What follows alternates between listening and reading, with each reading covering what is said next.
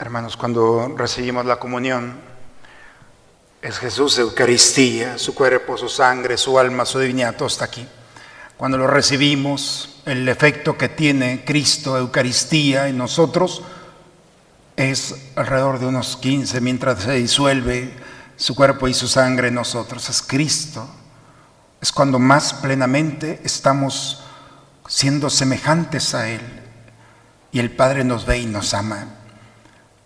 Por eso, después de la comunión, es Jesús y Dios en ti. Y ahí está. La mejor transfiguración es cuando permitimos que estos momentos nuestros sentidos no alcanzan a percibirlo porque nuestros sentidos son muy limitantes, no ven ni el amor, menos la grandeza de ese amor que es Dios. Por eso siempre, al recibir la comunión, es el rostro de Jesús. Encuentra al rostro, el rostro del Padre y habla con él.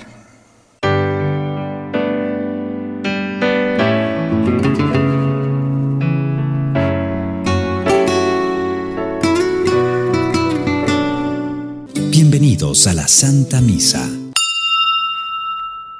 En el esplendor de la nube se oyó la voz del Padre que decía, Este es mi Hijo amado, escúchenlo.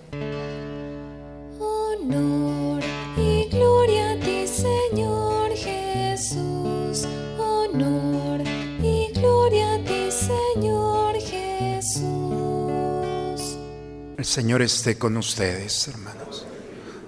Proclamación del Santo Evangelio según San Marcos. En aquel tiempo Jesús tomó aparte a Pedro, a Santiago y a Juan, subió con ellos a un monte alto y se transfiguró en su presencia. Sus vestiduras se pusieron esplendorosamente blancas, con una blancura que nadie puede lograr sobre la tierra. Después se le aparecieron Elías y Moisés conversando con Jesús. Entonces Pedro le dijo a Jesús, Maestro, qué justo estamos aquí. Hagamos tres tiendas, una para ti, otra para Moisés y otra para Elías. En realidad no sabía lo que decía porque estaban asustados. Se formó entonces una nube que los cubrió con su sombra y de esta nube salió una voz que decía, este es mi Hijo amado, escúchenlo. En ese momento miraron alrededor y no vieron a nadie sino a Jesús que estaba solo con ellos. Cuando bajaban de la montaña, Jesús les mandó que no contaran a nadie lo que habían visto hasta que el Hijo del Hombre resucitara de entre los muertos. Ellos guardaron esto en secreto, pero discutían entre sí qué querría decir eso de resucitar de entre los muertos. Palabra del Señor. Hermanos, estamos entrando a la segunda semana de cuaresma, la segunda de seis semanas. Ya ven, se va a ir muy rápido esta cuaresma. Y tenemos que ir tomando conciencia de que ha pasado ya una semana y la semana pasada estuvimos en el desierto, ¿se acuerdan? Jesús nos transformó en Él para ir al desierto. Fuimos con Él. ¿Ya que fuimos al desierto? A enfrentar al enemigo. Jesús nos lleva ante la tentación. Y estuvimos el domingo pasado ante la tentación que cada uno de nosotros tiene y hemos descubierto que la única manera de salir bien librados de nuestras tentaciones es con Jesús. Si vamos al desierto solos, Vamos a quedar allí. Por eso la semana pasada es, no le tengas miedo a la tentación. En el Padre nuestro decimos, líbranos de la tentación, líbranos de todo mal. Pero no le tengas miedo. Con Jesús vamos a salir bien librados. Por eso en el momento de la tentación, y la tentación que tiene es la causa que origina todo, es la misma de siempre. ¿Cuál fue la tentación para Adán y Eva? Serán como dioses. Esa es la mentira que le dice. Serán como dioses. Entonces, Adán y Eva dice, pues no hay que conformarnos con ser obra creadora, hay que ser creadores también. Hay que ser como Dios. Y entonces hemos perdido la capacidad de disfrutar como seres humanos. La tentación es quitarnos el deseo de ser dioses y ser hombres.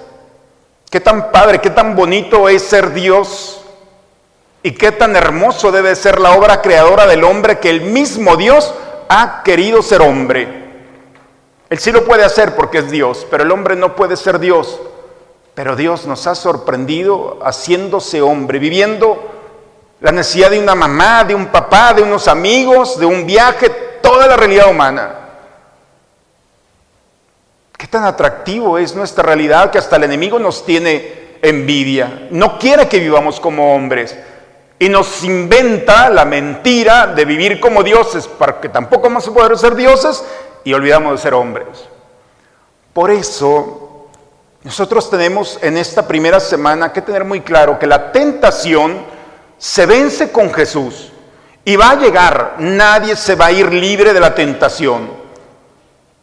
O caes en ella o te sirve para redescubrirte en la tentación y descubrir con quién has puesto tu confianza. La tentación del enemigo es muy fácil de explicarla. En la gramática, cuando aprendimos español, especialmente en los verbos, nos decían que los verbos tenían dos tiempos, el activo y el pasivo, ¿se acuerdan?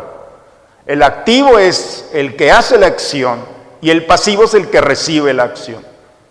Dios ama, ese es el activo. Y el pasivo es yo soy amado por Dios.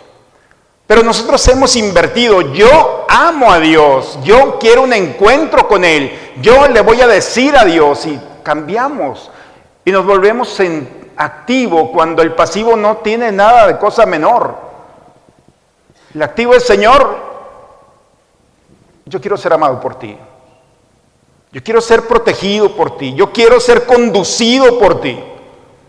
La oración más bella, más grande que tiene un judío, Deuteronomio capítulo 6. Y dice, escucha Israel. No hablen. Dice, escucha. Por eso nosotros tenemos que ir a crear espiritualmente un corazón que esté dispuesto a ser pasivo y activo. Pasivo para recibir el amor de Dios el amor consiste no en que nosotros hemos amado a Dios, sino que Él nos amó primero. Por eso, hermanos, muchas veces nosotros vivimos esa realidad. Vamos a vivir como seres humanos. Dejemos a Dios ser Dios. Él es el que hace y nosotros participamos de su hacer. Él es el amor. Déjate participar de su amor. Por eso mucha gente nos critica cuando dicen, es que ustedes santos, ahí tienen santos. No, santo solamente es uno. Santo es Dios. Pero el que se acerca a Dios participa de su santidad. Es el acto pasivo, pero se llena de Dios. Por eso, hermanos, la primera semana que hemos terminado ha sido una reflexión para cada uno de nosotros. ¿Quieres seguir en activo? Pues, te vas a cansar. Es el momento para decirle, Señor, tú invítame a caminar y yo camino. Tú condúceme y yo me dejo conducir. Tú ámame, Señor, porque de toda esa experiencia que recibimos de Él, nos convertiremos en activo al ofrecerla con aquellos que están a nuestro lado. Nadie puede dar lo que no tiene, decimos aquí, nuestras frases populares. ¿Cómo dar amor? ¿Cómo dar perdón? ¿Cómo dar ternura? ¿Cómo dar consuelo? ¿Cómo dar esperanza si nosotros no la recibimos? Primero recíbela y ponte delante de él. Esta primera semana es, Señor, yo no puedo. Una de las expresiones de Santa Teresita que sus hermanas le decían es, ¿por qué Dios te concede todo lo que le pides? Y le decía, es que yo me pongo delante de Dios como la más necesitada. Quieren sacarle a Dios todo. Y digo todo, porque Él lo ha dicho. Pónganse como los más necesitados. Y es cuando el hombre dice, Señor, quiero ser hombre y quiero dejarte ser Dios. Tú eres Dios, tú eres el creador, yo soy una criatura, déjame disfrutar. Y empezamos a vivir, a disfrutar y a compartir. Nos quitamos de ser una amenaza pensando que somos dioses creadores y no. Vive como ser humano, es una padrísima experiencia. Pero el pecado nos ha quitado esto.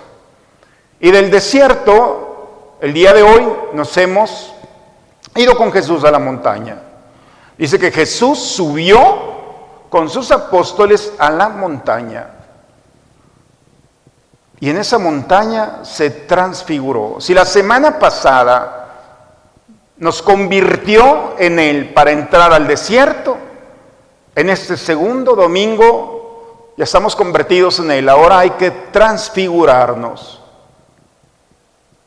Y convertirnos, hermanos, es nuevamente descubrir que hay una realidad que nosotros no tenemos y que tenemos y podemos alcanzarla si Dios lo permite. ¿Qué significa eso de transfigurar? Trans significa detrás y figura la figura que está detrás. Este segundo domingo de Cuaresma es una llave de lectura para poder entender qué significa ser cristiano. El cristiano es el que se transfigura, no por sí mismo, sino porque participamos de la transfiguración de Jesús. Se transfiguran nuestros oídos, nuestros ojos, nuestra alma, nuestra mente. La transfiguración es ver lo que hay detrás. Ver lo que hay detrás.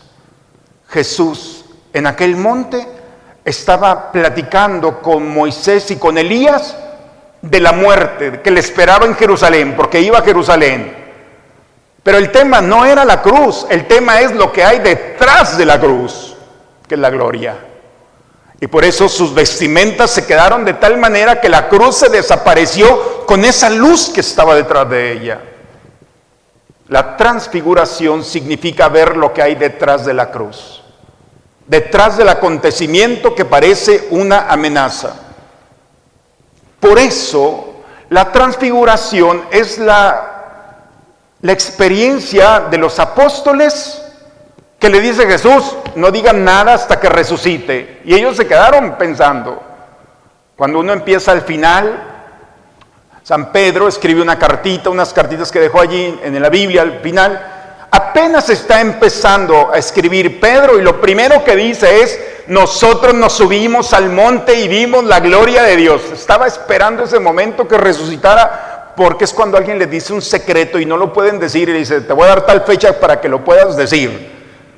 Pedro ya no hallaba lugar cómo expresarnos y apenas empieza su carta y dice, esa luz y esa voz que viene del cielo, este es mi hijo, iluminó el momento de la muerte y nos permitió ver lo que hay después de la muerte, que es la resurrección. Por eso, hermanos, el día de hoy todos los cristianos estamos llamados a dejarnos llevar pasivamente, a subirnos,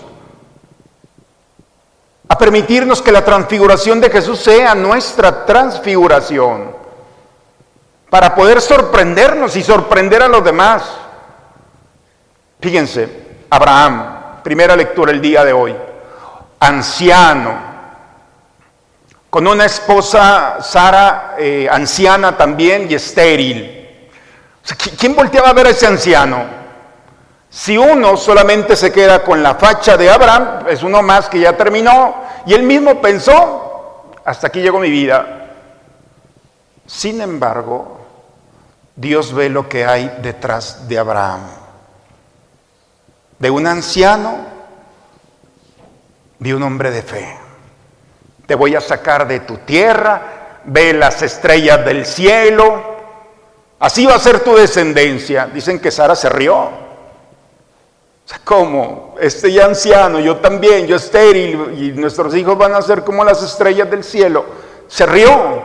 Por eso cuando nació, el niño le dijo, le vas a poner Isaac, es decir, el que es causa de tu risa. ¿Querías reírte? Pues ahí tienes tu sonrisa. Ese niño que está allí representa. Y donde la burla de todos, pensando que era imposible un embarazo de una anciana estéril, la sonrisa se les cayó porque Dios cumplió su promesa. Y donde nadie esperaba nada, Dios espera todo. Y lo más bello de todo es el pasaje que hemos escuchado. Abraham, sacrifícame a tu hijo. Y Abraham tenía muchos argumentos en su cabeza. Confiar en Dios no significa que todo va a estar bien. Le pidió el peor momento. Sacrifícame a tu único hijo, no hay más. Abraham pudo pensar, este Dios es igual que todos los dioses cananeos que nos piden quemar a nuestro primogénito hijo. Los cananeos así lo decían. Me está pidiendo que lo sacrifique, está exponiendo la alianza, el pacto. Esto se va a venir abajo, es esto del cumplimiento de la... Abraham no hubiera podido decir, pero Abraham, dice la carta a los hebreos en el capítulo 11, versículo 9, Abraham tenía la certeza en su corazón de que Dios podía resucitar hasta un muerto. Y por eso se lleva a su hijo y lo sube al monte Moria. Y ahí en ese monte Moria, a unos pasos será donde van a crucificar a Jesús. En ese monte Moria, cuando está a punto de sacrificarlo, Dios le dice, detente, porque no has escatimado, porque la certeza del hombre de fe se va a multiplicar. Hermanos, ¿quién había visto en Abraham un anciano? todo el potencial que tenía de bendecir a todas las naciones. ¿Quién? Por eso, las lecturas del día de hoy, hermanos, nos invitan a vivir la experiencia que hemos escuchado en la segunda lectura el día de hoy de San Pablo los Romanos. ¿Quién contra nosotros si Dios está a nuestro favor? ¿Quién es el que custodia, el que protege? No eres tú, es Dios. Él es el que nos protege. Nuevamente la actitud pasiva. Si hay un escudo que tenemos es Dios. Si hay alguien que puede sacarnos de nuestra realidad es Dios. Si hay alguien que puede permitir que yo vea de manera diferente es Dios. Y por eso, hermanos, en esta segunda semana de Cuaresma, ya sabemos, como hemos vivido la primera semana, que la tentación solos caemos pero con Dios salimos bien librados. Cuando venga la tentación, acuérdate, Señor, vente en este momento, te necesito. Dios sana, Josí Haná, que significa Dios, en este momento, aquí en este momento te necesito. Pero ese lo sana es una expresión maravillosa. No mañana, ni un momento más, en este momento. Ya sabemos con Jesús salimos bien librados, así es que enfrenta tu tentación con Jesús, todo va a estar bien, no tengas miedo. Pero en esta segunda semana, súbete a la montaña y permite que la transfiguración de Jesús sea tu transfiguración. Ve lo que hay detrás de tu vida. No eres cualquiera. Cuando te ves en un espejo, no veas solamente el rostro que está allí. Ve lo que hay detrás de ese rostro, que es el rostro creado a imagen y semejanza. Cuando Dios te ve, te ama. Y te ama porque en ti ve el rostro de su Hijo. Y lo ve lastimado, afectado, triste, angustiado, preocupado. Ahí está Dios. Tú ves tu rostro, pero la transfiguración permite ver el rostro de Jesús. Cuando nosotros nos transfiguramos, podemos ver el rostro de Jesús aún en el enemigo. Dice Jesús, ¿qué mérito tienes si amas a los que te aman? Eso lo hace cualquiera. Ama a los que te persiguen, a los que te calumnian, sirve a los que no te aman. Porque cuando uno se transfigura, ve aún en el enemigo la capacidad de un hombre lastimado, enfermo, en su interior, en su corazón, en sus ideas. Cuando alguien se transfigura, hasta el verdugo es una víctima. Y en vez del odio, se transforma en compasión. ¿Cuántas historias, hermanos, hay de momentos en los que la humanidad estaba en el peor momento y la decisión más profunda es de te perdono por lo que me hiciste, cambia la historia.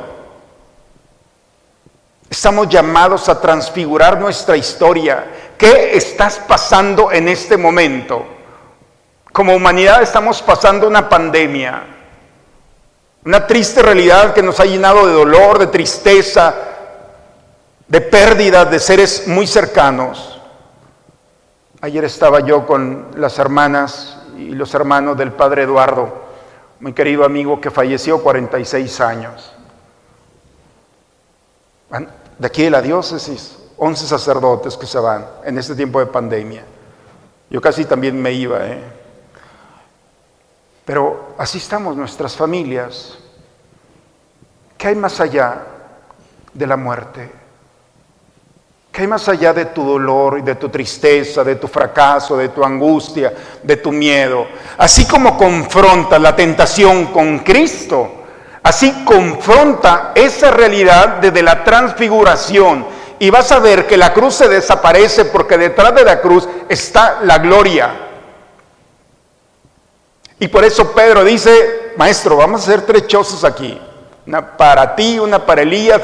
Este es el mejor momento. Claro, porque como sacerdote he tenido el privilegio de que en el peor momento de una enfermedad, cuando el enfermo la enferma transfiguran en su dolor y se deja amar por Dios.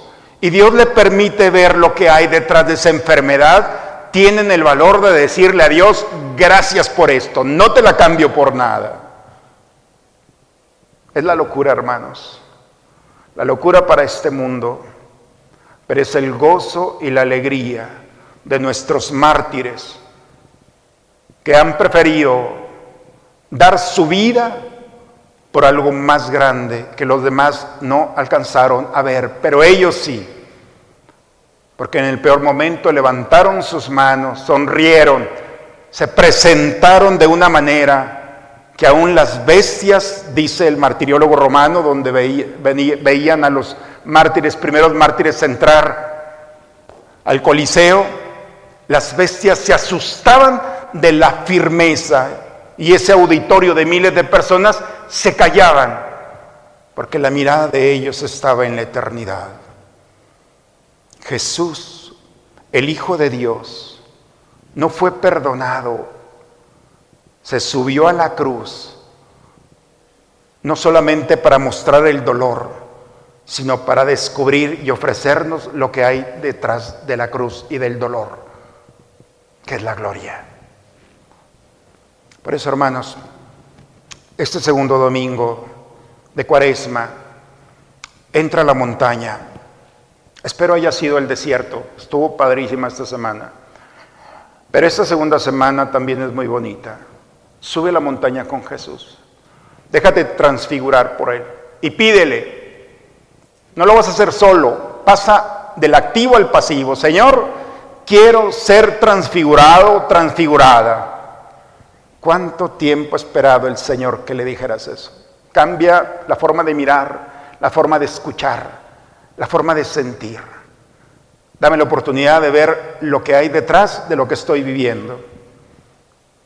Y eso que no te deja dormir va a ser la mejor forma para que vayas a descansar. Eso que te preocupa se va a convertir en el momento de paz más profundo.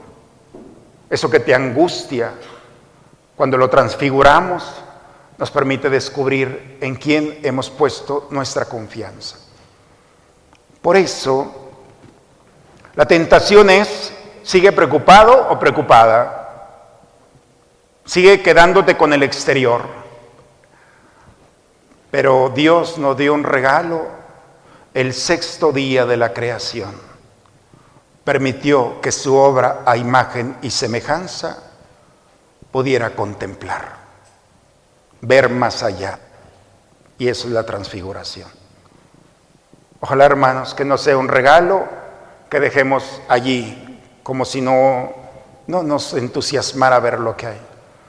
Pidamos a Dios que ya vayamos viendo lo que hay detrás de esos acontecimientos, de esa persona o de esa realidad que traemos en el corazón o en la mente confrontemos nuestra vida a través de la transfiguración del Señor.